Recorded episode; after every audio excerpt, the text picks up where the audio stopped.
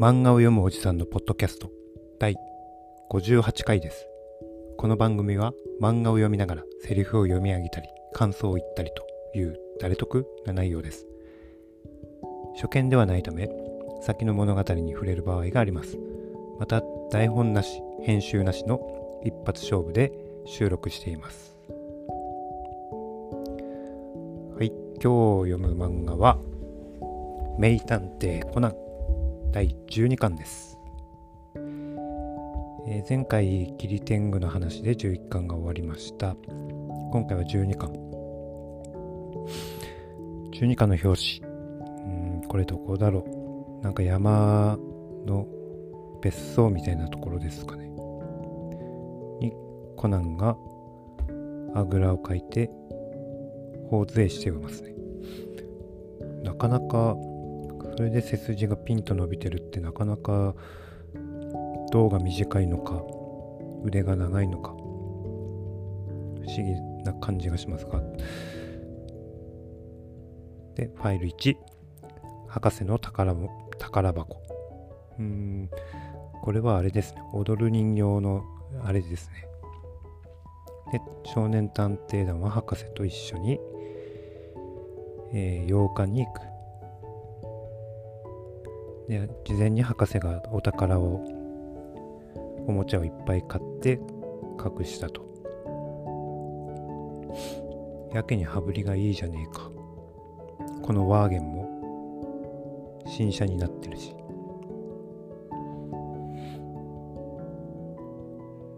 実は1ヶ月前どっかの会社の特殊化学班という連中がわしのいわしんちにぜひわしの角を借りたいとやってきての。彼らと一緒に密かにそれを開発しとったんじゃ。契約金をたんまりもらってのボイスレコチェンジャー。自分の声が録音できて子供の声から大人の声まで出せるペン。俺たちも今朝博士にもらったんだ。ほとんどこの蝶ネクタイ型変石と変わんねえじゃねえか。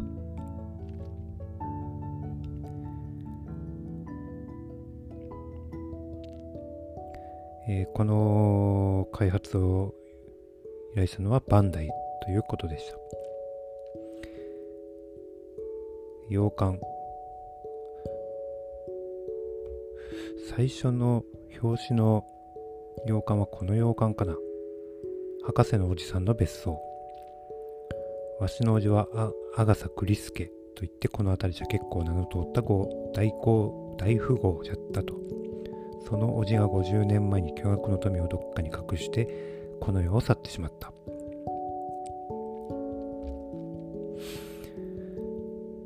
博士があらか光彦。博士があらかじめここへ来て宝を隠したわけじゃないんですよ。だから言ったでしょ博士がそんな子供騙しはしないって。バレバレじゃねえか。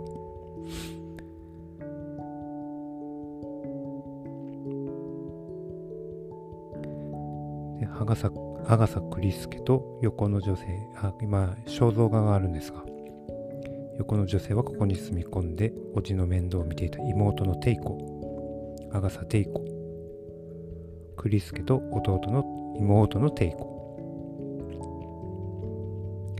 その場もおじが死んだ後実家に戻り以後50年間この別荘には誰も足を踏み入れなかった。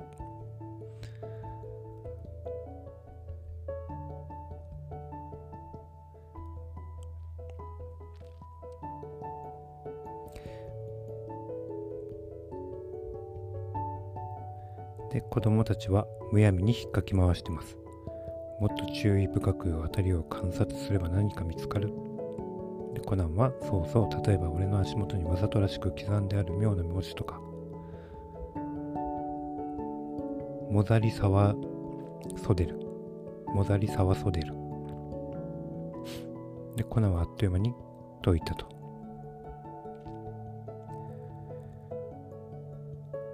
俺が気になってるのはこの別荘に残ってる。もう一つの謎の方。もう一つの謎。これどう思う？博士。ただの一円玉にしか見えん。一円玉が初めて発行されたのは今からおよそ40年前の1955年。そんなものが埃をかぶってこの別荘の中にあったってことは誰かが勝手に入ってたってこと。いや入ってただけじゃない。しばらく住んでたと思うよ。おそらく恐ろしく手先の器用な老人がね。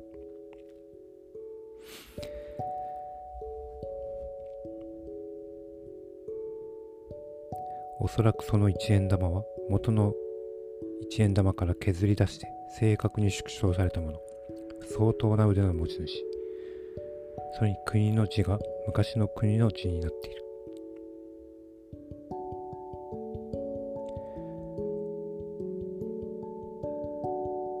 ここで作ってたのは間違いない。読書の合間に掘ってたんだ。ほら埃かぶってあそこにたくさん積まれてる本さ。あの本のところどころに一円玉の材質のアルミのかけらが挟まってたよ。白髪と一緒に。いつの間にそんなことを調べたんでしょう。です。すごいですね。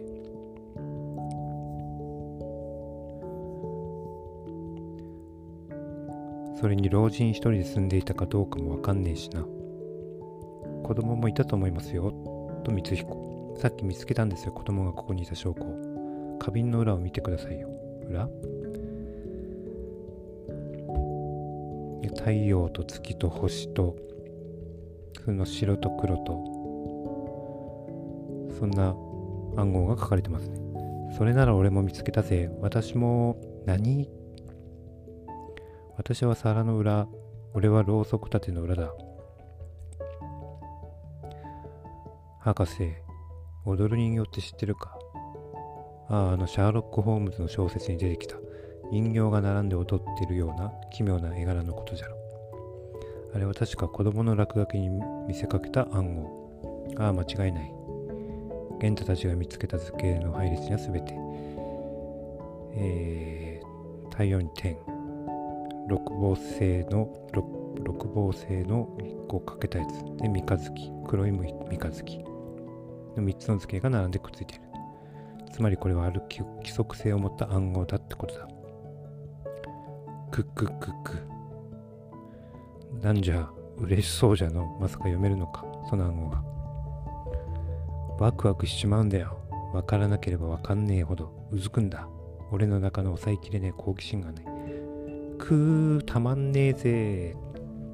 ちょっと、やばいっすね、この人。しんし君、やばいっすね。で、先ほどのモザリサワソデルで一時ずらすと。矢印をたどれ。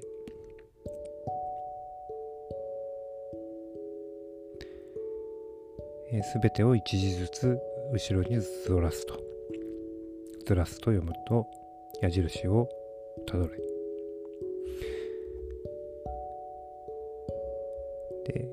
いろいろ博士の暗号を見てお宝にたどり着きました。でお宝の箱を開けるとおもちゃがボロボロに刻まれてます。な何？ファイル1終わりファイルに黒い太陽に入ります。ひどいよね。ナイフでズタズタするなんて。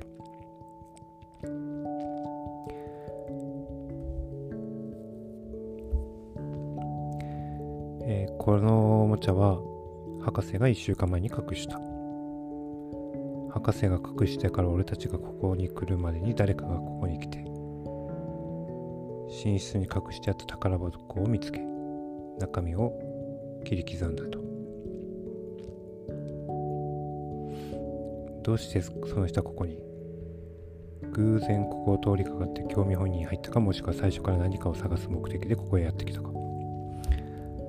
あの図形に関係あるかもしれないと。これはひょっとするとマジでこの別荘にはどえれえ宝が眠ってるかもしれねえぜ。で、えー、手分けして探してます。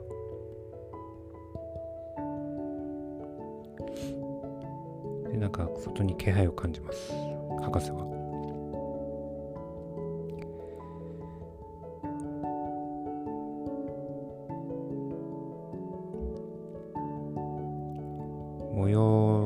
したかっていうとさっぱりわからないから見てもらった君のいや近所に住んでいた友人の推理小説家に見てもらったんじゃ。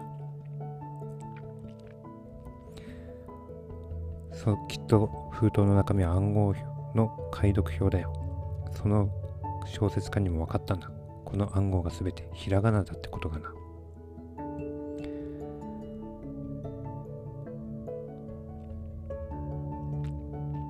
で暗号の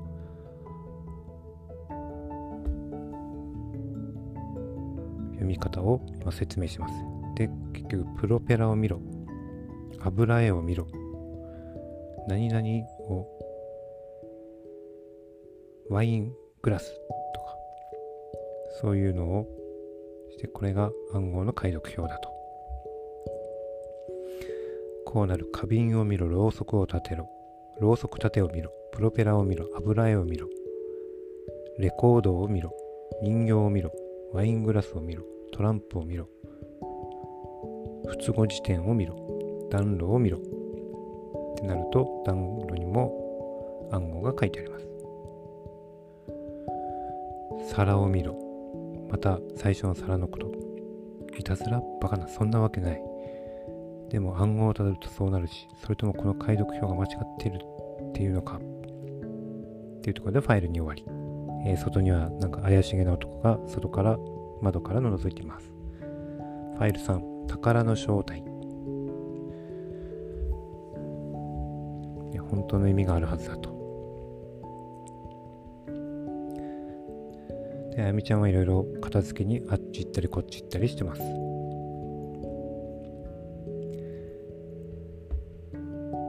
てことは暗号が書いてあったものは全てこの部屋の中にあるってことになる。待てよ、こいつらを順番通りに線でつなげると、部屋の中心に集中している。部屋の中心はここなのに、別に変わったところは、ねえ、床にないってことは、シャンデリアの付け根に溝。で、シャンデリアを動かすと、2階で何か物音がした。ドンってえー、天井、屋根の天井に屋根裏部屋に行く階段が降りてきました。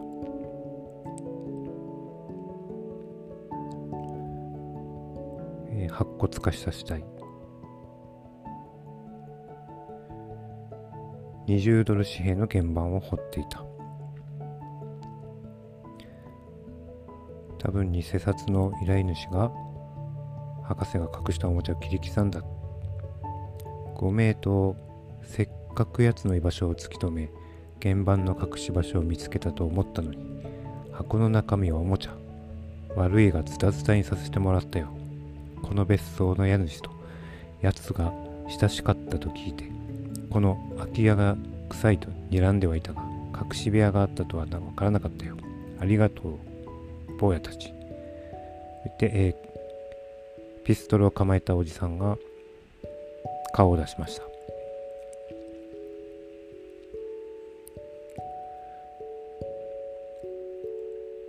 そこのお嬢ちゃんそうだ君だ。原版をそのじじいから預かってこっちへ持っておいで。そうだいい子だ。ちゃんと持ってこられたらおじさんがご褒美をあげるから。と言ってピストルのなんすかこれ引き金を引きます。そこをコナンがかばいます。コナン君。このガキぶち殺されてえのか。焦んなよ、こんなもん。後でちゃんとくれてやるよ。奥田、奥田智明さん。どどうして俺の名前を？さっきあの人に聞いたんだ。ほら、目をさま澄ませば聞こえるよ。奥田智明、奥田智明、奥田智明。死体の方から声が聞こえます。で、えー、20ドル札の鍵盤をキック力増強手術で蹴っ飛ばします。で、犯人をぐるぐる巻き。さっきの声は、ボイスレコチェンジャーです。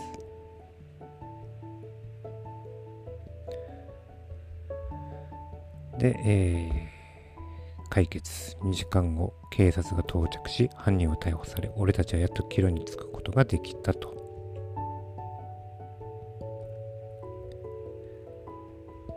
ということで、えー、ファイル3終わりです。